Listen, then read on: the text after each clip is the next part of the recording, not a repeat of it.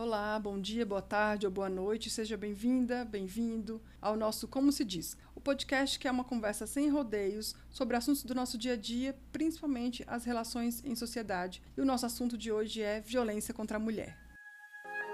Como se diz? Como se diz? Como se diz? Como se diz? Como se diz? Como se diz? Como se diz? Como se diz? Como se diz? Bom, a gente traz esse assunto porque no último dia 10 de outubro foi celebrado o Dia Nacional da Luta contra a Violência à Mulher, uma data muito importante, muitos debates sendo feitos, e principalmente porque os números de feminicídio e de violência contra a mulher estão sempre crescendo. Por exemplo, o último dado do Fórum Brasileiro de Segurança Pública aponta que a cada seis horas é registrado um feminicídio no Brasil e a cada hora 28 casos de violência contra a mulher, seja doméstica ou familiar e outros casos que a gente vai conversar agora para explicar esses detalhes, explicar mais coisas sobre esse assunto com a professora Essi Ribeiro. Ela é assistente social, especialista em política social, mestre em psicologia, pesquisadora na área de violência de gênero e professora substituta da Universidade de Brasília. Seja bem-vinda, Essi. Muito obrigada, Adriana, pelo convite. Um super abraço para você. Estou à disposição.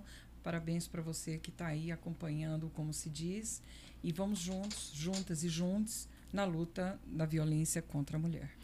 Bom, como a nossa ideia aqui é falar sem rodeios e a gente destrinchar e traduzir o máximo possível, aqui não existe pergunta boba. Então eu vou perguntar coisas que eu tenho dúvida e coisas que eu imagino que as outras pessoas tenham dúvida. E a primeira coisa, a gente falou esses dados e os dados estão sempre crescendo, a curva é sempre crescente. Por que, que esses dados estão crescendo? E aí eu já pontuo porque a gente já ouviu a, a desculpa de que cresceu porque a mídia passou a divulgar mais e isso incentiva outros casos, ou cresceu porque as pessoas antes não sabiam que podiam denunciar e agora estão denunciando, ou cresceu de verdade, realmente os homens estão fazendo mais, eles estão achando que são mais impunes para fazer. O que, por por que, que você acha que esse número é crescente? Eu aposto pela via da importância da informação e a busca pelo direito à proteção. Então, os números estão aumentando pela questão das mulheres, em termos de denúncia, pelas mulheres estarem recorrendo, sendo encorajadas, se sentindo protegidas na busca pela proteção, da preservação da sua vida. Por outro lado, os números em relação à violência têm aumentado, também pela questão da propagação do machismo. Isso não significa que os canais midiáticos eles estão incentivando, pelo contrário, outros recursos paralelos incentivando e propagando machismo, é, é, misoginia, é, fortalecendo, encorajando, por outro lado, homens, jovens, meninos a cometerem abordagens que vão de encontro com o direito das mulheres e meninas. Mas a gente não pode considerar que esse machismo deveria, pelo menos, estar menor pelo fato de que a gente está discutindo mais. Hoje as pessoas, as mulheres estão mais conscientes, o feminismo tomou mais uma, uma proporção maior. Então, lá na, na, geração dos anos 50, isso não deveria ser mais, até porque tinha pouca denúncia e tudo, mas aquilo não era maior do que hoje, o próprio machismo não era para ser menor? Nós estamos num movimento ainda de construção. Embora o movimento feminista tenha já um, décadas de existência, nós estamos falando de uma realidade de que essa desconstrução ainda precisa ser é, acontecer, continuar, ocupar outros espaços. Porque não é que ah, o movimento feminista tem tantas X décadas é, e por isso reduz o número e, e vai coibir o machismo. Pelo contrário, o machismo ainda está presente, a resposta está aí nos números, tanto de feminicídio e outras violações contra as mulheres e meninas, e que a gente precisa também ocupar espaços para dialogar com esses homens e meninos para desconstruir o que é o machismo, o que é o patriarcado, né? Então, se é um papo, uma, uma, um diálogo nesse momento aqui, sem fronteiras, e trazendo essa desconstrução, é importante a gente pensar o quanto ainda a gente precisa dialogar sobre e pensar em estratégias para reduzir esses números. É, você falou aí do, dos meninos, dos homens. Eu lembrei que a minha amiga Nana Queiroz escreveu um livro. Eu vou, eu vou ler o, o, título porque ele é muito interessante até para a gente trazer para discussão. Os meninos são a cura, né? Na verdade, a capa aparece assim: os meninos são a causa, aí um risco, a cura do machismo. Então, já que você puxou esse assunto, é uma questão. Acho que aí a gente começa aí até a falar sobre solução. A gente vai voltar ainda sobre os dados, okay. aí como é a realidade, mas já que você trouxe esse assunto, como é que você acha que é, é, é, no menino que a gente tem que trabalhar? No adulto ainda tem jeito? Vamos trazer o homem para essa discussão. Como em poderia todos, trazer? Todas as fases da vida. Quando a gente fala de violência e com recorte de gênero, obviamente a gente vai trazer a questão das mulheres e meninas. Mas é importante a gente trazer os meninos e os homens, seja qual for a fase da vida.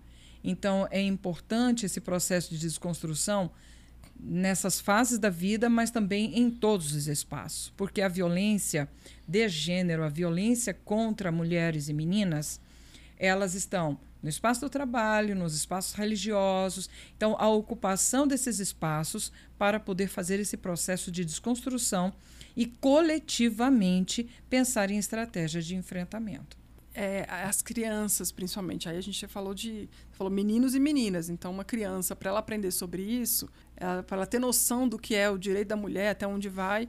Na verdade, eu vi um vídeo recentemente mostrando que menininho e uma menininha bem pequenininhos, que ele, entre eles não tem diferença. Eles não aprendem no começo que você se é menina, se é menino, se é, ela pode, se ela não pode, se é brinquedo de menino, de não é de menino, quando eles são pequenininhos e claro, como quase tudo, tudo é construído socialmente, né? Então elas, eles vão sabendo que pode, que não pode ali é, ao longo do tempo. E tem como trabalhar ali naquela fase para a gente chegar na frente? Você era da área de educação, como é que a gente Deve. lida com aquela, aquela Deve. época? Adriana, você muito bem colocou, socialmente construído. Isso é uma construção social e histórica. Se a gente já parte desse princípio de que o machismo é uma reprodução que ela passa por gerações e que ela vai ocupando esse espaço né, nas, nas diversas modalidades, nas diversas instâncias, trocando em miúdos. Na igreja, no trabalho, na escola, na via pública, é, todo o espaço ele é importante para é, rever esses processos formativos. Recentemente a gente viu, por exemplo, ganhar likes. O dito Calvo Campari, falando da dominação das mulheres, da subjugação, a condição de submissão e ganhar apoio, espaço, como um discurso de verdade, dentro de uma cultura. E não é uma construção dele individual, ela é social, ela é coletiva. Então, quando pensar, quando nós estivermos pensando em estratégias, a gente tem que pensar em alternativas de processos formativos reflexivos.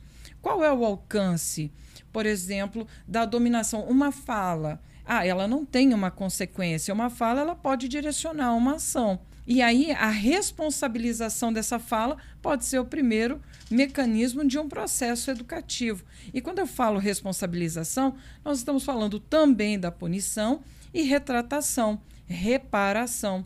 Ah, mas esse isso não é o suficiente, é um ponto de partida. Então, usar essas falas direcionando, conduzindo ações, formação de grupos em que o objetivo vai na, na, de encontro, ou seja, contrário, e que vai atingir mulheres e meninas, elas precisam ser coibidas, pensadas em, em estratégias de punição. Isso por um começo. E também como um elemento não de endossar, aplaudir, apoiar ou ganhar visibilidade, como é, é, a, da pandemia para cá, a gente tem percebido o crescente né, das redes sociais, o uso das redes sociais e, e os discursos, como vão tomando esses espaços. É usar também esses espaços como processos formativos. Então, como se diz? Como é que eu posso, enquanto garoto, abordar alguma menina? Como se diz? Como eu enquanto pai de uma menina, deverei abordá-la enquanto exercício de um papel dentro do espaço familiar. Porque, por exemplo, se eu falo de violência no espaço familiar, a desigualdade de distribuição de papéis entre meninos e meninas já começa por um espaço de formação em que o machismo está ali é, visivelmente exposto. Dois comentários. Um que você falou das redes sociais, que na verdade, por um lado, tem essas pessoas né, validando comportamentos negativos, mas também tem. As, eu, eu sinto que as pessoas estão mais atentas. Vou dar um exemplo. No próprio Dia Nacional, que foi do 10 de outubro, é, vários clubes de futebol publicaram só isso, né? Dia Nacional. E teve um time, não me lembro agora, que colocou Dia Nacional da Violência contra a Mulher. Esqueceram que era luta contra, né? Ficou da violência contra a mulher. E ele foi trucidado nas redes. Que absurdo. Quer dizer que vocês estão comemorando a violência contra a mulher por causa de uma palavra que eles esqueceram. Eu sei que foi, deve ter sido uma redigitação, alguma coisa, eles pedindo desculpas. Foi o Corinthians. Obrigada, gente. Foi o Corinthians. E aí. O meu timão. E foi uma, eu com certeza foi um lapso, né? Mas assim, aquilo ele foi atacado. Eu sei que é a cultura do cancelamento, mas de certa forma as pessoas estão atentas. Olha, peraí, você tem que tomar cuidado com essa expressão. Sim. As pessoas estão atentas. Sim. Você vê que uma pessoa, um artista, um político, alguém que fala alguma coisa nesse sentido, ou uma fala machista, ela na, imediatamente ela é, é reativa. É, é, é, reativa. Então, de certa forma, é um lado positivo e que eu quero trazer as definições, mas eu vou trazer até uma questão pessoal, que eu acho que essa discussão do feminismo, nas redes sociais principalmente, é recente. Eu me lembro que teve, quando teve aquele. Não sei se todo mundo vai lembrar. Nas redes teve um, um movimento, acho que é Meu Primeiro Assédio. Teve o Meu Primeiro Assédio e teve um outro, Meu Amigo Secreto. Virou até livro depois. Era é assim, começou uma onda na internet, na época ainda era o Facebook e o Twitter, hashtag Meu Amigo Secreto. E aí a gente começava a contar os assédios que a gente vivia. E aquilo ali, por exemplo, para mim foi um momento de despertar para um caso de assédio que eu tinha vivido e nem tinha percebido na época. Uhum. Isso deve ter sido lá para 2014, talvez, não me lembro. E aquilo trouxe uma discussão sobre o feminismo que é, ainda era muito, ainda é hoje, mas acho que era ainda muito tabu, muito estigmatizado. Aí, inclusive, acho que para algumas pessoas ainda não é claro o que, que é feminismo e machismo, qual é a diferença. Eu sei que não é. Né, a gente está falando sobre violência contra a mulher, acho que cabe com trazer certeza. uma diferença que é o machismo, me ajuda a conceituar, é todo tipo de ação para diminuir a mulher, ou, né, que o homem, ou seja, coloca o homem como superior à mulher. Contra a mulher. Que é geralmente contra a mulher. Por que, que é assim? Por que, que, o, que o ismo foi usado da mesma forma? Eu confesso que eu não sei explicar. Mas o, o feminismo, na verdade, é a luta em defesa da mulher. Exatamente. O feminismo... Não é contra os homens. Isso. Inclusive, há um debate dentro do próprio movimento feminista de trazer homens para poder debater e somar ao feminismo. Porque o feminismo não é algo restrito. É, é, o direito das, das mulheres não é uma questão exclusivamente das mulheres. Precisam os homens também incorporar esse debate, porque, querendo ou não, o filho, criança, o que seja, também pode ter sido ou está sendo atingido por conta do machismo. Então, ela é uma luta coletiva. O machismo é algo exclusivo e excludente. E que o objetivo é oprimir mulheres subjugar, colocar na condição de submissão. Então, o feminismo não é um movimento contra os homens. Inclusive, é possível um homem ser feminista.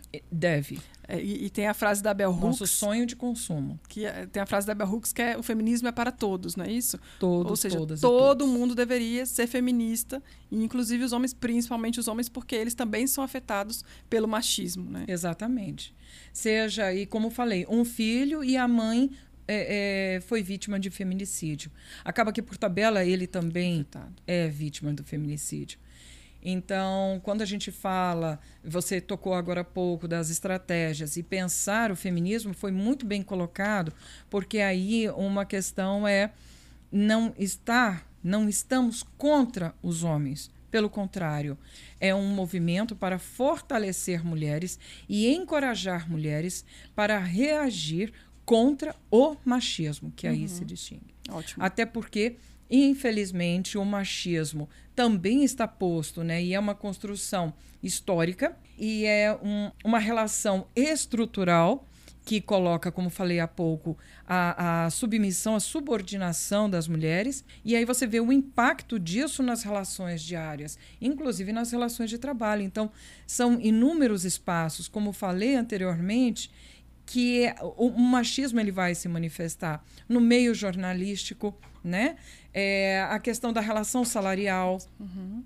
na condição de subordinação na relação religiosa, seja pela liderança religiosa. A ocupação de espaço de poder. É, ocupação, inclusive, da projeção no cenário político. A gente deve observar é, no meio parlamentar, seja na Câmara de Vereadores, Câmara Legislativa no alcance estadual, distrital, federal, federal, Senado, a presidência da República, são décadas. Né? décadas de representação do masculino e, a, a, a, e quando a gente fala de representação, a representatividade, o, o, ponto de partida de defesas de interesses ditos por homens, ditados por homens. E decididos, né? Os poderes de decisão. Exatamente, de... exatamente. E aí você vê assim, como que isso vem atingindo é, há décadas uh, o não lugar, a não expressividade, a tentativa de apagamento, silenciamento de mulheres. Porque só uma questão, se me permite, há pouco você falou da reação e, ao mesmo tempo, a reação contra essas mulheres que estabelecem limites em relação a assediadores e etc. e tal, na tentativa de minimizar. Então, é algo que é, é, são reflexões que a gente precisa trazer, que é algo que é coletivo. E aí, o, o que estava dizendo, e, e, fecho nesse momento a fala, é que, inclusive, mulheres com falas machistas. Sim. Desencorajando outras mulheres. Então, não é também algo exclusivo, verbalizado é, e, e também traduzido em ações exclusivamente por homens. É, a gente está falando de representatividade, tem um, a gente está num momento muito importante, a gente ainda não sabe o desfecho que vai ter, não sei quando você está ouvindo esse, esse, essa conversa, né? pode ser que já tenha se resolvido, mas uma questão que está sendo discutida é, primeiro, a paridade no judiciário, a gente fala isso em todas as áreas, o que é a paridade? Hoje, os tribunais é, federais e os tribunais no país todo, a proporcionalidade de juízas, magistradas é mínimo. Inclusive, foi criado recentemente o um Movimento Nacional pela Paridade no Judiciário, que tem umas queridas que eu tenho conversado, muito trabalhado com elas, é, a doutora Júlia, a doutora Bruna, que elas têm trabalhado e vieram para Brasília para batalhar por uma decisão que estava sendo feita no CNJ, que era para que pelo menos tivesse uma lista em que elas conseguissem ter mais chance de, de subir na carreira na carreira jurídica, o que vale para todas as carreiras. E a outra discussão ligada a isso que está muito importante eu falei, eu falei juiz, magistradas, desembargadoras também, né? Então, toda, uhum. toda essa, uhum. essa é, diferenciação. E a gente falando de representatividade, é, a gente está no momento de definição para o STF, Exatamente. que vai substituir um ministro Exato. que está se aposentando, a ministra Rosa Weber, que está se aposentando. Então, qual era a discussão, qual é a, a busca? A ministra Rosa Weber, que foi uma das únicas três mulheres que ocuparam alguma cadeira no STF, está se aposentando e espera-se que, no mínimo, seja colocada outra mulher lá. De preferência, que todos os movimentos concordam, que seja uma mulher negra que nunca existiu naquele ambiente. Né? Na verdade, a gente só teve um homem negro e nenhuma mulher negra. Então tem toda essa discussão. Elas, por exemplo, tão, fizeram uma carta ao presidente, fizeram uma mobilização, muita gente se mobilizando, explicando a importância dessa representatividade, explicando o quanto seria importante para as meninas e para as meninas negras, principalmente, identificarem alguém lá tomando tantas decisões importantes Sim. que seria, se pareçam com elas. E é, houve uma fala do presidente Lula dizendo que ele não ia levar em conta raça, gênero, nem nada para a definição desse cargo no, assim, é aquela coisa, a gente não sabe como foi assessorado, como foi essa decisão, porque a gente sabe que tem questão política, tem várias pressões ali que ele está sofrendo. Mas é uma questão quando você diz, não, não importa, raça, classe, gênero, não importa, sim, não tem sim. problema, todo mundo é igual, aquele velho papo, todo mundo Exato. é igual. Na verdade, nós somos iguais na nossa. Somos todos pelo contrário, muito diferentes. E quando a gente identifica essa diferença, e quando a gente identifica que é importante saber, deixar as claras, a gente vê que é importante ver esses segmentos. Então, essa discussão de não tem nada a ver, não preciso ver isso, piora ainda mais o quadro, né, social. Você me permite? Claro. Diferentes nós somos. Ah. Né? Então, por exemplo, sou diferente de você. Estatura, peso, uh, tom de voz, nós somos diferentes. Tem uma história. O que está em questão é a desigualdade. Uhum. Né? Uma coisa são as diferenças, mas a outra questão é que tem um teor político, social e econômico que se, é, se mostra pela também desigualdade. Então você vê que, à medida que você está colocando a ocupação de uma cadeira no STF ela, ela tem uma pressão. O, o presidente Lula ele está sofrendo essa pressão, sim, em busca de segmentos, de, setores da sociedade para que se tenha representatividade. Embora um outro lado que é, vou colocar, sim, alienado, ou seja, alheio, acrítico no sentido de achar que qualquer pessoa que ocupe aquela cadeira vai trazer exatamente o respeito e a, a resposta em termos da luta pela igualdade de direitos.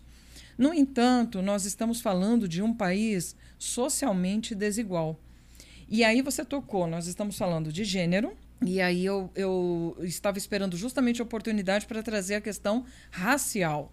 É importante essa representação no quesito gênero e raça, porque vai trazer exatamente as fragilidades, as vulnerabilidades que esse segmento, especificamente falando, exige. E que precisa sim ter espaço de visibilidade e representatividade. É, além de se reconhecer é, diante de, por exemplo, há um tempo atrás, aquela a jornalista âncora é, Maju Coutinho e uma menina negra, né? Bem jovem, aquela criança, é, dizendo que ela se sentia ali, ela se reconhecia vendo a Maju. É, imaginemos essa é, é, é importante, né? É, essa resposta, essa visibilidade, mas também a, a, ação política dentro desses espaços de reconhecimento. Isso porque ainda há que se incluir pessoas com deficiência também como representação política no espaço de poder. Porque espaço ainda menor. Então, né? para além de ser visto e reconhecido, é o espaço também legítimo de poder. Você falou aí da, da, do recorte de raça, né? Eu até trouxe aqui um dado do também é do Anuário de Segurança Pública publicado agora em 2023, que fala o seguinte: das vítimas do feminicídio, que a gente também vai trazendo para voltando para a violência específica e o feminicídio que a gente vai tratar, das vítimas de feminicídio, 61% são negras, eram negras e 71% era entre 18 e 44 anos. Então, na uhum. verdade, tem o recorte de idade, mas principalmente racial. 61% negras. E a gente sabe vários, várias estatísticas que a mulher negra é a que tem a, a menor poder aquisitivo, menor espaço de poder, é, tá em, em, camadas mais, mais vulneráveis. Hipersexualizadas. Todas as, os, todas as minorias da minoria, a mulher, a, a mulher negra sempre está ali na ponta, né, na, na base da pirâmide, que é, ela é maioria no que não é bom, né? Mais ou menos isso. Então, também nesse caso, elas são as mais, as mais atacadas. Agora, a gente tem que falar também, a gente tá falando, você estava falando que essa coisa da, da luta contra a violência doméstica, ela tem ela é recente, doméstica, não, desculpa, violência contra a mulher é recente. Na verdade, são anos de machismo contra um, uma, um período mais recente de, de luta. E aí eu lembro que a Lei Maria da Penha só tem 17 anos. E a Lei Maria da Penha foi uma revolução que ainda está em construção sempre, né? Mas ela foi uma revolução para dizer: oi, tudo bem, você não pode fazer isso, você pode ser preso. Inclusive, eu fiquei chocada que há pouquíssimo tempo, acho que esse ano, é que, aliás, estava em discussão, depois eu tinha que checar se já acabou o processo, na né, tramitação. Mas agora que estava se derrubando a lei que dizia que o homem podia matar uma mulher em legítima defesa, é, em legítima da defesa honra. da honra. Sim, Quer dizer, agora que, que se tiraram essa possibilidade de, ah, pela minha honra, que a mulher fez isso ou aquilo e poder. Então, é tão, tão recente que a gente ainda tem muita coisa para andar, né? E essa coisa da Maria da Penha, que ela trouxe todos os tipos de violência também que a gente precisa falar. Tem uma questão importante que a gente tem que entender o seguinte. Primeiro, a lei ela é uma resposta de uma pressão social. Hum. Então, a, a importância dos movimentos sociais né? O, a importância dessa representatividade pelo direito das, das mulheres e meninas. Por outro lado, uma vez instituída, isso não significa que vai acabar. Pelo contrário, ele é o ponto de partida, é como um porto seguro, legal, para que possamos pensar em estratégias para desconstruir o que há décadas, se não há séculos, de controle, opressão e dominação de corpos e corpos de mulheres e meninas, de silenciamento. Se pensar no século XX, a questão do direito ao voto foi uma luta E aí, décadas depois, de serem representadas uhum. politicamente, é, de serem representantes politicamente uhum. falando. Uhum. E que também não significava que estavam representando direitos e necessidades das mulheres. Claro até porque dentro desses espaços, ainda com ínfima, ínfima participação, é, também eram silenciadas dentro das relações. Ainda são, porque tem a história da violência política contra a mulher exatamente, também. Exatamente, tá, né? exatamente. É, eu quero fazer uma observação também e trazer, eu faço parte de um grupo de mulheres do Instituto Federal de Goiás e que tem um, um trabalho muito interessante de escutas de mulheres. E tem uma companheira de trabalho, ela é filósofa, Yarli, ela coloca que é importante a gente pensar que, inclusive, quando a gente fala de violência contra a mulher, a gente invisibiliza a participação dos autores de violência. Então, ela começa, inclusive, a questionar a validação dessa expressão violência contra a mulher. É a violência cometida por autores, homens, contra mulheres. Uhum. Porque a gente precisa incluir esses homens, inclusive nos atos que eles cometem. Uhum. Que até na própria expressão a gente é, é, direciona e dá importância às vítimas, mas coloca num segundo plano a questão dos autores de violência. Faz Entende? sentido, porque eles é que são o o foco ali, né, no fim das contas. Exatamente. E, e tem essa questão da punição. Então eu vou aproveitar para trazer, primeiro uma definição, já que a gente definiu ali machismo, feminismo, o feminicídio. Eu já ouvi a história de. Eu lembro que quando estava ali se definindo ainda, a lei que também não é tão antiga, né, de definir exatamente o feminicídio, porque o que, que é? O, o homicídio cometido contra uma mulher exclusivamente por ela ser mulher. Então, principalmente quando ela está no ambiente doméstico ou de, de relação com, com o autor do crime. Se, antes falava, mas, mas o feminicídio é um homicídio, por que, que tem que separar? E eu lembro, eu acho que quando eu era repórter ainda, quando houve essa discussão, eu lembro de alguém falar assim, justamente para a gente ter a estatística, era um dos maiores motivos, porque se a gente coloca todo mundo no mesmo bolo, não tinha nem separação. Um homicídio, um homicídio motivado por uma briga de gangue é diferente de um homicídio motivado por uma um acidente, né? Enfim. Agora, quando é contra uma mulher, aí foram, foram pesquisar e identificar os, a motivação. E é por ela ser mulher. Como assim? Ah, eu não gosto de mulher e eu vou, eu vou matar? Não. É porque o fato de ela ser mulher faz com que eu entenda que ela está submetida a mim e qualquer motivo. Ou seja, se ela não me quer, se ela me trair, se ela disse não para alguma coisa que eu queria, me dá o direito de tirar a vida dela porque ela me desobedeceu ou alguma coisa assim. É por aí, me ajuda aí a, a identificar essa questão do feminicídio e a gente já começar a trazer o assunto né, do, de como ele acontece e por que ele acontece. Feminicídio, é, resumidamente falando, é o assassinato, né, a morte de uma mulher cujo motivo é pelo fato dela ser mulher. Foi instituída para tipificar a questão, especificar a morte, a motivação, como você falou agora há pouco.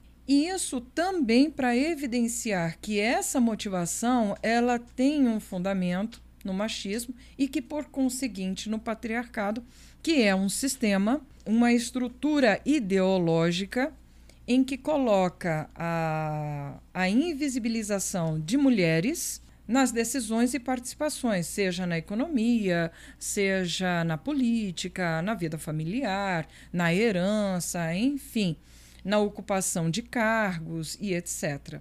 E o machismo, o ato como tal, em que coloca ou desqualifica essa mulher. E aí o fato dela ser assassinada por ser uma mulher, ter sido assassinada, isso caracteriza, potencializa ainda mais quão cruel o machismo é em relação às mulheres. Então foi um, grande ganho, um adendo né, em relação à própria Lei Maria da Penha, ou seja, a evolução da Lei Maria da Penha em caracterizar a morte daquelas mulheres. E aí a barbárie. Ela foi assassinada pelo fato de o seu companheiro ou ex-companheiro, o autor da violência, ter ficado indignado porque ela pôs fim à relação. Então, inclusive, os autores né, do crime têm uma característica é, de vinculação. Então, tem dados que mostram que os autores, quem cometeu o feminicídio, tinha algum tipo de vínculo com a vítima, e seja aí... companheiro ou ex-companheiro. E aí a gente traz a questão da, da violência contra a mulher, que em muitos casos termina no feminicídio. E eu queria entender esse ciclo. Primeiro, quebrando alguns alguns tabus aí, umas ideias que circulam, por exemplo, a de que em briga de marido e mulher não se mete a colher, ou seja, qual é o caminho para chegar no feminicídio? Acho que isso é, uma, é o que eu queria entender. Começa ali de uma briga, de uma discussão, e aí vai chegar naquele ponto. E como é que a gente pode, primeiro, a gente lembrar o seguinte: a violência contra a mulher tá em, ou tá na televisão, tá numa novela, ou tá na vizinha que você está escutando o barulho acontecer, ou tá na sua família. Muita gente já conviveu com isso, foi, foi a mãe, foi a irmã, foi aparente. Então, tá na nossa sociedade, não é porque eu não tenha sido necessariamente vítima que isso esteja distante. Então, como é que eu posso atuar? Como é que eu posso, em que momento eu posso atuar para evitar que termine num feminicídio?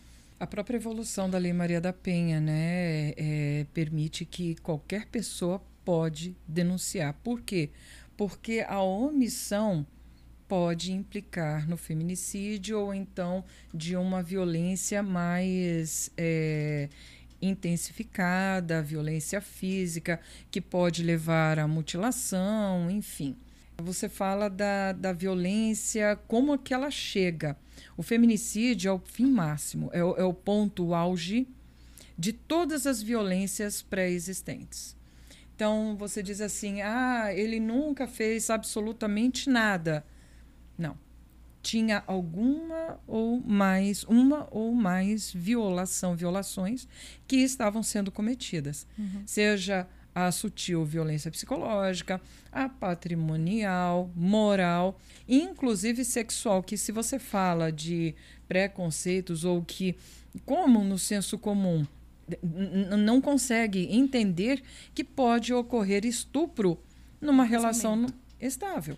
Uhum. Né? Entre companheiro e companheira. E é muito comum. Ou seja, as mulheres, muitas vezes, a maioria das vezes, né, ela nem percebe que ela está sendo vítima de uma violência até talvez chegar aos dias de fato. Né? O mito do amor romântico e do príncipe encantado, que está aí uma questão que a gente precisa desconstruir em relação com as meninas e com Sim. os meninos, que eles não devem com, é, é, representar esse príncipe encantado, nem tampouco as meninas esperar esse príncipe encantado chegar.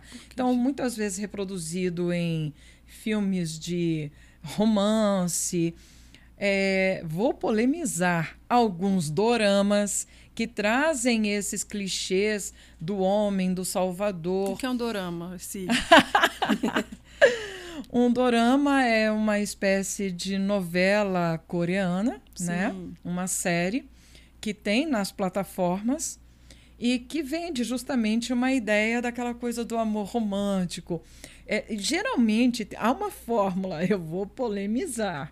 Há uma fórmula em que ela é muito independente, astuta, é, chega à beira a agressividade. É uma característica caricatura da mulher com autonomia e que ela chega a ser, ter um tom agressivo arrogante. E masculinizada. E ah, às vezes até ou super feminina ou masculinizada. E que aí chega na vida dela um grande advento, um homem que vai desafiar, mas que no fundo, no fundo, vai dobrá-la e ela se rende a esse grande amor.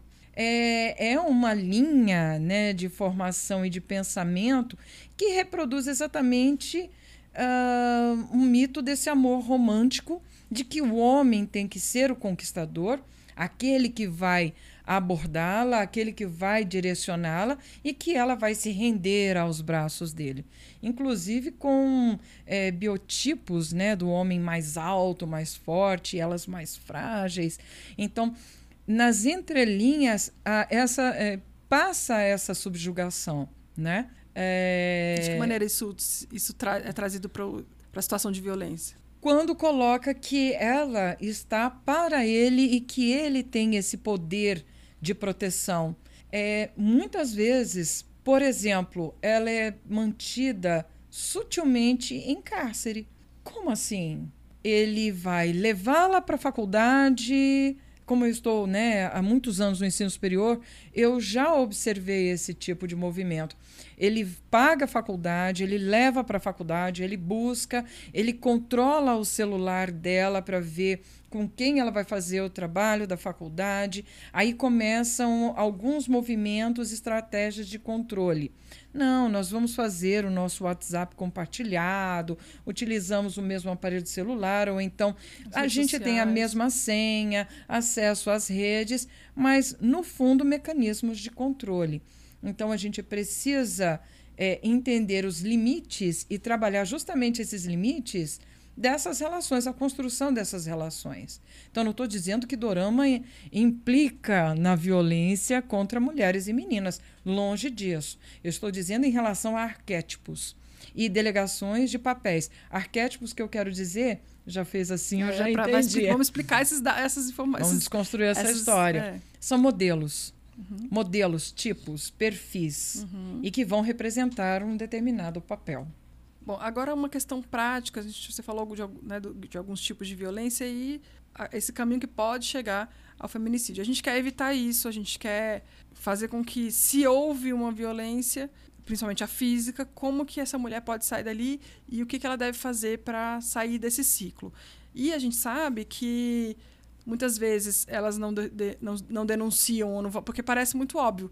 Você apanhou, vai denunciar, vai para a polícia. Mas tem uma série de questões ali que a gente tem que entender. Primeiro, o fato de que é, é uma pergunta e ao mesmo tempo uma afirmação que a sociedade não está preparada para lidar com essa mulher. Então, às vezes, ela chega na delegacia da mulher, é recebida por um homem que já tem todo o entendimento de que, veja bem, você está exagerando, tem certeza? Com que roupa você estava? Aquela coisa que, quando fala de assédio, então, a, essa revitimização no espaço na hora que ela vai registrar e a questão de como é que ela realmente vai conseguir sair dessa relação. Porque para ela fugir daquele, daquela situação, ela teria que denunciar e sair de perto dele. Então, a gente tem ações positivas e falhas nesse processo. Como é que é esse processo, como deveria ser? Adriana, antes de mais nada, as vítimas elas têm medo de denunciar porque sucessivas ameaças. Claro. É, entre ameaças de atentado contra a vida delas ou até mesmo ameaças utilizando, caso tenha prole, né, filhos, filhas, é, familiares, né, da vítima e também pedidos de perdão, tentativas de reconciliação e ainda uma interferência, talvez, do teor religioso, uhum. né?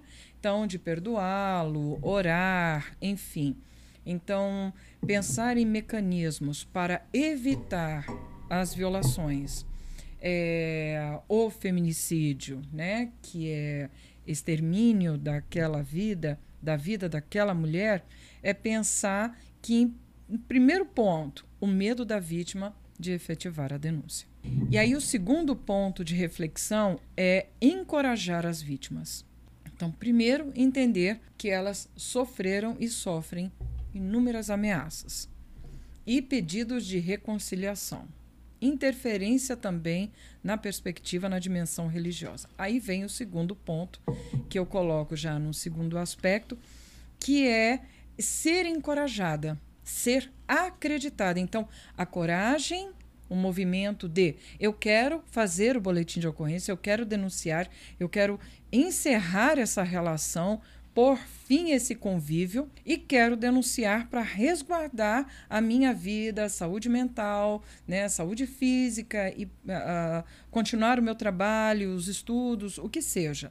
Seguir com a minha vida o, o, o ponto importante é que se ela tomou essa decisão, muitas vezes é uma decisão que já vem acompanhada desse medo e um risco de ser desacreditada. Ou seja, você tem certeza que você quer denunciar? Porque ele parece ser um rapaz tão bom. Você tem certeza que você quer denunciar? Porque ele ganha tão bem, tem uma estabilidade.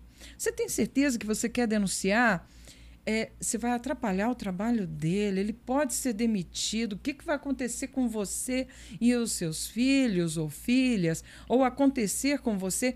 Percebe que tira o autor ou o suposto autor da violência e coloca a responsabilidade sobre a vítima, ou seja, acaba ficando contra a vítima e fragilizando uma decisão, junto com é, aconteceu mesmo. Então, você tem certeza em denunciar porque poderá prejudicá-lo? Anula a intenção e tudo aquilo que ela está sofrendo.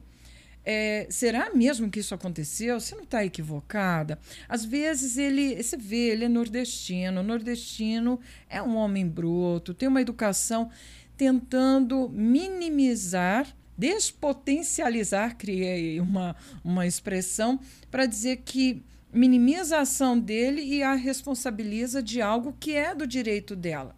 Então, por favor, se uma mulher ou uma menina disser que está sendo importunada, se ela está sendo in, é, abordada de uma forma, seja qual for a modalidade da violência, e ela está sentindo medo, ela precisa ser protegida, acolhida. acolhida. Então, trazer para perto. Então, vamos pensar agora qual é o próximo passo. E aí vem a questão: quais são as provas? Muitos processos caem por terra. E aí fala, não adiantou nada fazer o boletim de ocorrência. Tá vendo? Ele está solto. As provas. E aí, provas de ordem material, falas no WhatsApp, eh, mensagens. Às vezes vem num, numa construção de privação de liberdade, de coagir. Olha, se você não é minha, não será de mais ninguém. Um alerta. Tem isso registrado em mensagem, um áudio? Printa essa mensagem. Sim. Manda para alguém de, de, confiança, talvez. Né? Exatamente. Né? Você vai baixar. Esse arquivo tem todo uma, um, uma, um cuidado no momento do boletim de ocorrência. Você não vai chegar apenas para dizer, acompanhar a vítima e dizer: estou sofrendo violência, eu estou sendo ameaçada. Provas provas. Isso passa também quando ela sofre uma violência física, ela ir de imediato, a gente já viu o caso, ah não, deixa passar, ela às vezes está com a marca ali, ela vai depois e ela e aquele momento da marca do, da violência ainda tem como fazer um exame para mostrar, para exame de corpo prova, de né? delito. Né? Não sei se acontece sempre o exame, mas é importante. Ele faz parte. É, inclusive em se tratando de estupro. Então, mesmo que seja seu namorado, ele te forçou a ter relação sexual, foi contra a sua vontade, sua satisfação é estupro. Mas Erci, ele é meu namorado, estupro. E, e, não tem crime perfeito. Não existe crime perfeito. Ele pode ter arquitetado, mas tem lastro, né? tem uma história, tem antecedentes. Ele vai dando sinais. E que às vezes uma ação mais violenta é que liga o sinal de alerta um puxão do braço, uma abordagem mais agressiva numa festa. Eu lembro quando eu estava numa casa noturna assistindo ao show e do nada o, o show parou e que eu olho para trás, eu estava perto do palco e eu olhei, abriu assim o meio e um rapaz foi e, e cometeu uma violência. Ele deu um soco num outro rapaz porque ele achou que estava encarando a, a, a namorada. E imediatamente ele puxou a namorada e começou a gritar com ela, dizendo que ela estava dando mole para ele. Provavelmente aquilo não foi a primeira vez primeira que violência. ele fez. Não foi a primeira vez, o primeiro ato, alguma forma de, inclusive de isolamento, é, uma crítica a alguma amiga para tentar distanciar. A roupa que ela usava. A roupa que ela usava. Então começa a mudar o comportamento a forma de se vestir, com quem falar, começa a selecionar para quem vai mandar mensagem, para quem ligar, quem atender. Então, são indicadores, sinais de alerta para quem tem esse convívio com essas meninas, eh, com essas mulheres, começar a, a, a atentar a essa eh, abordagem que está tentando distanciar, que é, querendo ou não, estratégias para dominar essas mulheres. É, tem uma questão que você colocou que eu me lembrei que a gente não pode deixar passar. Nós falamos das mulheres negras, nós falamos de um território vulnerável, né? nós estamos falando de periferia, mas a violência ela está presente contra a mulher, cometida por homens contra as mulheres em todas as camadas da sociedade. Você falou da hematoma, e aí eu me lembrei, é, mulheres de uma determinada classe privilegiada ela é compensada pelo silenciamento em troca de joias, viagens, cirurgias plásticas. Uhum. É, você não pode falar, afinal de contas, eu sou uma autoridade política uhum. e eu tenho mais força que você. Quem vai acreditar, Quem vai acreditar? em você? Você vai, você tem coragem? Eu vou denunciar. Você tem coragem? Diálogos que nós vimos já é, em relação a um DJ, em que com o vídeo, com a comprovação das imagens, com a, o bebê no colo ou no carrinho, ainda apoiadores desacreditando essa mulher, né? E nós estamos falando de uma mulher branca que circula em determinados espaços que são espaços ditos privilegiados. Então, veja que isso está em todos os lugares, todos. É, mas você até falou de, desse espaço privilegiado, eu lembrei da Luísa Brunet. Ela falou em outras situações, até falou em um documentário recente que eu assisti. E é, é aquela mulher independente, linda, e que todo mundo via nas passarelas. Ela só aparecia para falar da, de luxo e roupas e, enfim, de moda.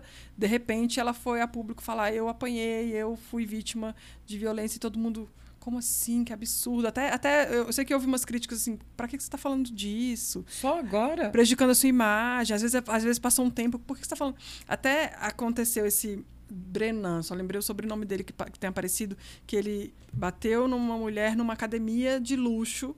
E aí, a partir daquela imagem, foram atrás, e aí várias mulheres apareceram para denunciá-lo. Eu cheguei a ouvir de uma mulher até, infelizmente, um, um comentário assim. Mas também, por que que, por que que agora que essas mulheres apareceram? Será que essas mulheres, elas, elas ficam inventando para aparecer? O cara é famoso, elas querem aparecer. E eu fico pensando, elas não querem aparecer. Pelo contrário, se elas pudessem, elas teriam se escondido debaixo do, da terra para não ter que, que, viver de novo essa violência, porque ela ter que falar sobre isso, ter que denunciar, ela está revivendo tudo que ela passou. E às vezes passaram anos, ela teve que revisitar aquele momento. E por que que. Até uma coisa, né? Por que que elas surgem depois? Toda vez que aparece uma denúncia contra alguém conhecido, vem as, as outros casos. Porque elas não tinham coragem de falar antes. Porque, imagina, é um executivo, é um, um dentista agora famoso, né? Uma, é, uma, é alguém que já tem um espaço de poder sobre ela que ela sabe se eu vou denunciar ninguém vai acreditar em mim. Quando alguém teve coragem e aí ela vê que está sendo investigada, ela fala, opa, então eu também passei por isso agora, eu tenho coragem, eu vou lá falar, né? Exatamente. E você me faz pensar também uma coisa, Adriana, e ouvintes, espectadores, espectadoras, é o cuidado que a gente tem que ter para não revitimizar essas mulheres, essas meninas. O que, que é revitimizar? Fazer com que elas relembrem e tenham que contar inúmeras vezes a violência que sofreu. Saibam que a repetição faz é, reviver aquela dor. E isso me faz pensar que olha que a gente está utilizando aqui um recurso das redes sociais, plataformas de divulgação, de uhum. comunicação. Essas mesmas plataformas, contraditoriamente, acabam também sendo espaço utilizado por pessoas é, com a intenção ou às vezes com uma intenção numa perspectiva negativa, depreciativa, para ridicularizar, ou então numa intenção é, na reprodução negativa, mas sem ter refletido sobre o que eu vou colocar agora. Quando você compartilhar uma situação de uma mulher sendo sofrendo algum tipo de violência, preserve o rosto, preserve o seu nome, né? Preserve a identidade dessa mulher. E também se pergunte por que você quer compartilhar essa imagem. Por que, que você quer compartilhar esse vídeo? Para chegar nas autoridades? Então, pegue, por favor, esse vídeo e vá direto a uma rede de proteção à mulher. Faça a denúncia. O fato de circular, lembre que aquela vítima ela vai reviver aquele momento, inclusive você está somando a uma ação de violência que é fortalecer ainda mais a exposição dela no quesito humilhação. Até porque muitas se sentem culpadas pela violência que elas sofreram, né? É Sim, é aí comum. isso abre espaço, inclusive, para responsabilizar. Ela apanhou porque quis, convivia com ele porque quis, por que não saiu dessa relação? E não, não são é, é, questões simplórias de que você liga e desliga como tirar um, um, um, objeto né, da tomada. Ah, eu vou cortar a energia, chave geral, acabou. São vínculos são medos, é, são estratégias de aliciamento, que inclusive, como falei, do amor romântico. Não que ele seja, esse amor romântico seja negativo, é como se apropria desse amor romântico para mascarar a intenção de dominação. Por isso mencionei, por exemplo, né, os arquétipos, os, os modelos do, do, do masculino, do homem, do conquistador, daquele que vai cortejar, aquele que vai abordá-la. É, quem vai se apropriar dessa estratégia para poder justamente como estratégia de sedução e dominação. Então, ao utilizar esse espaço, faça a seguinte pergunta: por que, que eu vou compartilhar a imagem dessa mulher que está sofrendo violência? E um outro detalhe: além da vítima ser revitimizada, relembrar, sentir a dor, as marcas físicas elas podem sumir, é, salvo se deixou sequelas. Mas a sequela emocional ela permanece e quando ela revê, ela reaviva aquela sequela. Claro. Então, ela não consegue se desprender daquilo. Fora e que é outra... é gatilho para outras mulheres também, né? Exatamente, que é o que eu ia colocar ah, agora. Desculpa. Obrigada. Não, não. Foi bom que obrigada. a gente está antenada, tá Exatamente. Porque quando a gente assiste, a gente também passa a ser vítima dessa violência. E é tão perverso que o fato de ir. Olha como são as estratégias para desencorajar as mulheres. Outras mulheres se aproximaram para poder registrar como prova correto, uhum. corretíssimo, e ao mesmo tempo veja que para desencorajá-las, ah, queriam ganhar likes. Elas também estavam sofrendo, correndo risco. E assim, a exposição depreciativa dessas mulheres, já vou dizendo logo, é uma forma de violência. Então, se você fez o registro e alguém lhe abordou dizendo que queria likes e etc., são estratégias para poder coibir a denúncia e também, por tabela, está sofrendo violência. Compreende? Uhum. Até porque muita, muitas mulheres. Violência psicológica, ameaça? É, você viu que tem casos, e não são poucos, tem casos menores e casos famosos, de que a mulher que denunciou, principalmente estupro, né? Ela denunciou e depois ela que vai ser, sofrer um processo de por difamação, por, eu já vi um caso, teve um caso aqui recente no, por um segurança, mas eu lembro muito, sei lá, caso Neymar e outros tantos, que a mulher falou, né, é, fez o relato, foi desmentida, diz, não, não foi bem assim, ela não teve prova, ela quer aparecer, ela quer dinheiro, Sim. e aquela questão, e é sempre isso, né, ela está fazendo por, por algum motivo, ela quer dinheiro, ela quer like, ela quer, quer aparecer, quer ficar famosa, e... Pobre do Neymar, olha. Poxa, o menino tá no auge, você Exatamente. vai tirar, tirar o poder Rico, do cara. Ela é oportunista. Uhum. E, e, isso é aquilo né, que você está falando de revitimizar. Eu queria entender uma coisa que a gente falou, você estava falando é, desse. Só, só me claro. permite, revitimizá-la, eu diria até mais. Além dela ter sofrido a violência desse suposto autor da violência, outras pessoas estão cometendo violência contra ela. Uhum. Então, isso a gente precisa entender. Olha a repercussão e até mesmo o movimento para desencorajá-la. Então, para inibir. Não, ela tem que ser acreditada, sim, até porque se ela está vindo a público se expor, porque essa exposição ela tem uma outra questão que é a humilhação.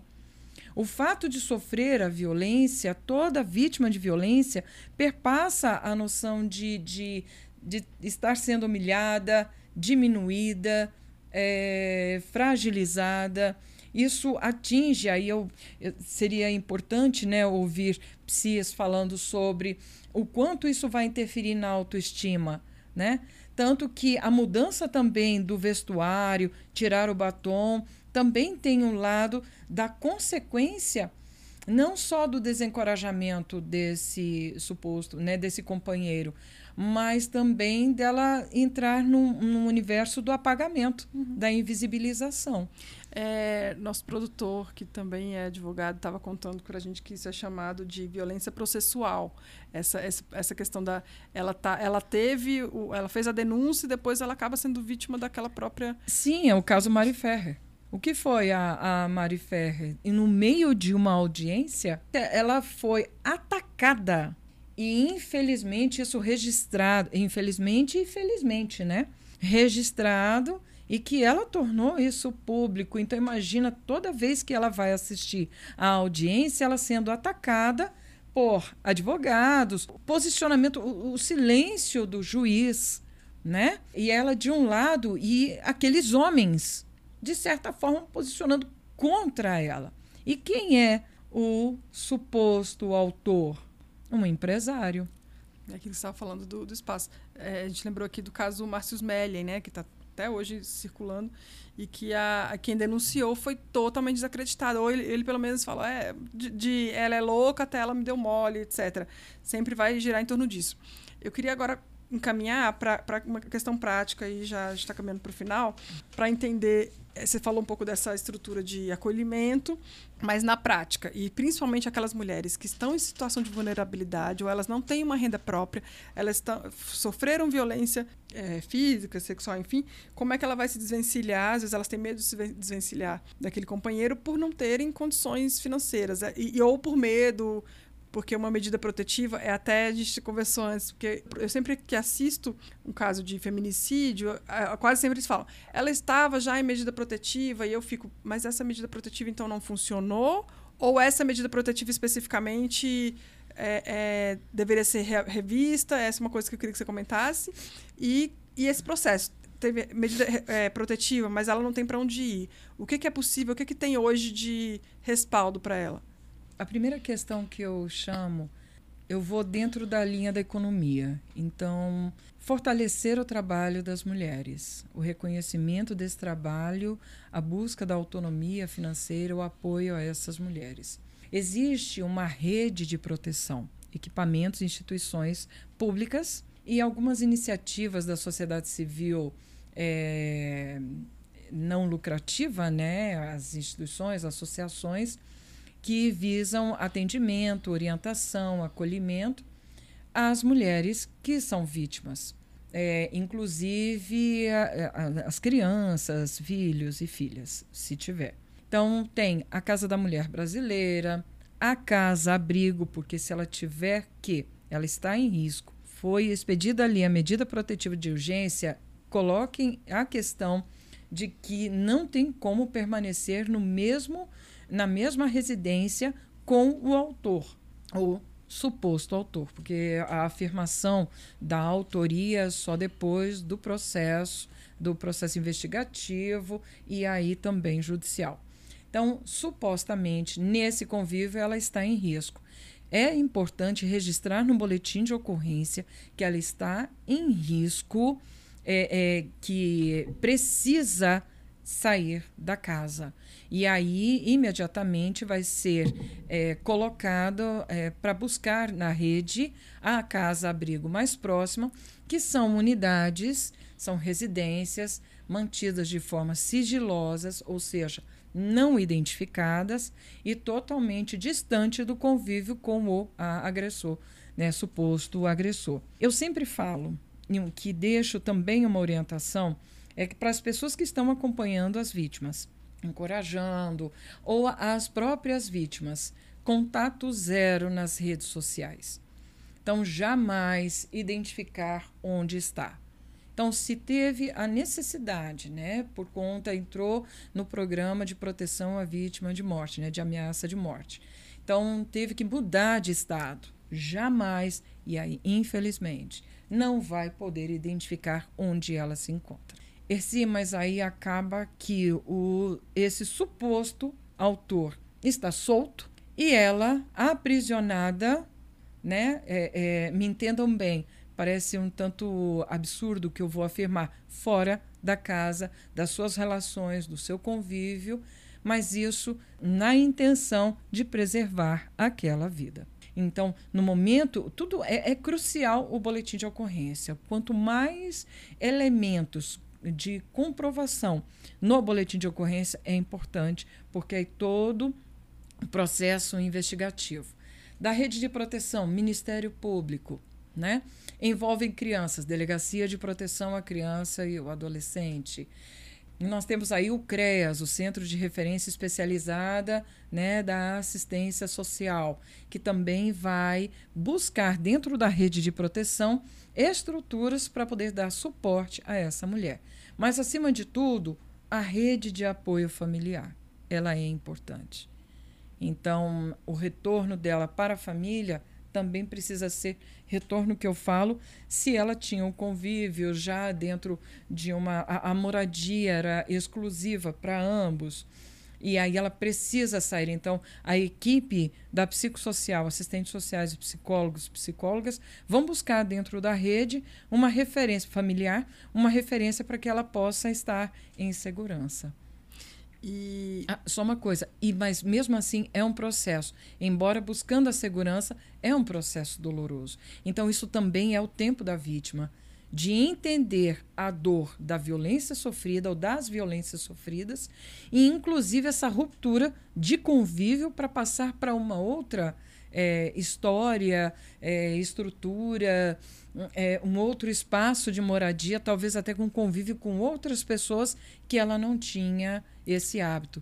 Então, e, por isso é importante esse acolhimento. Perdão. E aí, você falando de acolhimento, mas tem só para que tem duas questões ali tanto a pessoa é, tentar, claro, trabalhar dentro dela para ela conseguir compartilhar com pelo menos alguém de confiança que está acontecendo, porque às vezes ela não contou para ninguém nunca, até chegar um, um caso mais grave. Então, buscar uma pessoa de confiança para se abrir, para conversar, porque essa pessoa pode te acolher e te encaminhar, e também as pessoas que escutam a história abrigarem, acolherem essa pessoa de, de alguma forma e orientarem, né? Porque às vezes a pessoa está tão perturbada que ela não sabe para onde ir e poder ajudar. E aí eu lembrei também de uma questão a mais aqui, só o tal do 180. Tem até a música da Elza Soares que eu me lembro. É, eu vou ligar para o 180, ficou muito marcada ali. A diva Elza Soares. Maravilhosa. Tem, ela tem várias músicas né, de, desse reforço. Sim. E essa música fala assim: eu vou fazer, eu vou te denunciar, eu vou ligar para o 180. E aí, o, o tal do ligar para o 180 é é, não é só um caminho. Claro que tem ali, você pode ligar direto para a polícia. Bem lembrado. E hoje tem vários outros mecanismos interessantes. Você viu que tem o caso da.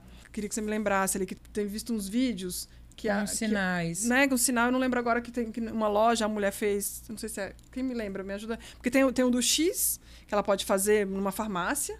Ah, uhum. verdade. Me mostraram aqui. Tem um do X que ela pode fazer numa farmácia, mas ali é, às vezes é mais complicado ela arrumar alguma forma.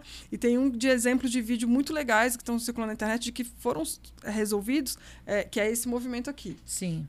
É, poucos homens talvez saibam disso, e até é bom que eles não saibam, porque houve um caso, a mulher estava numa loja, ela, enquanto ele virou para o lado, ela olhou para a câmera de segurança e fez assim. Rapidamente alguém acolheu, já foi é, bloquear. Então, é, são formas que têm se descoberto para que ela consiga se manifestar. Teve, aí teve o caso da mulher que ligou pedindo uma pizza para a polícia, criou uma pizza, tal, é tomate, alguma forma que você tente falar em código e aconteceu dela ser resgatada. Por uhum. isso, a sensibilização também das forças policiais, né, da, das pessoas que vão receber essas denúncias.